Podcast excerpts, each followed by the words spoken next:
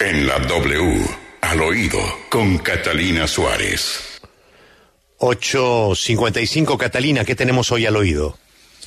Julio, buenos días y al oído, pues estamos de la Defensoría del Pueblo y lo que hemos denominado la papamanía. Luego de que el país se sorprendiera al conocer que el precandidato Gustavo Petro sostuvo una reunión privada con el Papa, muchos han sido los que han tocado la puerta para que también los reciban.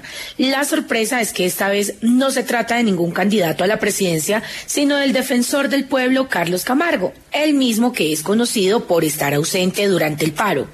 Los temas que el funcionario hablará el día de mañana con el máximo jerarca de la Iglesia estarán enfocados en los derechos humanos, las dificultades de la implementación del acuerdo de paz y la crisis de los migrantes buscando generar una incidencia a nivel internacional. Ojalá con esa misma rapidez con la que buscan viajes, el defensor diera respuesta a la denuncia que hizo hace poco la periodista Paola Herrera de la feria de contratos que hay en la Defensoría del Pueblo, donde ella encontró que se encontraron 648 contratos en solo dos meses por 36 mil millones. Y le tengo un dato de cierre que está generando una polémica en Twitter, donde han aumentado los rumores y la pregunta que se está haciendo mucha gente es, ¿se le enredó la lengua a Gustavo Petro en su visita a Girardot o se pasó de tragos? Escuchen ustedes para ver qué piensan.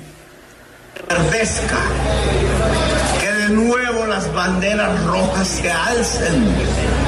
Que esta ciudad pueda ser llamada de nuevo la capital roja de Colombia. ¿Cómo hacerlo? Bueno, el, el, audio es bastante claro, sin Pero, embargo, en... Catalina, Catalina, Catalina, Catalina, a todos nos puede pasar, pero ¿de dónde sacó usted este audio? ¿Esto es, esto es en Girardot? ¿o qué es esto? Esto es en Girardot, el día de ayer, en plena plaza pública, y yo solamente Pero- les estoy dejando que escuchen. A ver, vol- volvámoslo a escuchar porque esto es un clásico. Escuchemos. Revesca. Que de nuevo las banderas rojas se alcen. Que esta ciudad pueda ser llamada de nuevo la capital roja de Colombia. ¿Cómo hacerlo? Lo cierto es que en al oído, pues Julio, usted sabe, no ampliamos rumores, les contamos la verdad y nos comunicamos oficialmente. Nos dijeron que no es cierto ese rumor de que el candidato subiera a una tarima alicorado.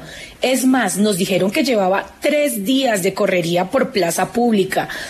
Cuando se ve el video completo, yo debo decir que al final remata bien. Lo cierto es que si llegó a estar borracho, pues lo supo pilotear, punto por eso.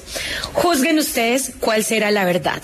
Eh, a mí lo que me preocupa es que si en los cinco sentidos a veces propone imprimir billetes, yo sí no quiero saber qué prometería de pronto al estar alicorado. Soy Catalina Suárez en Al Oído W.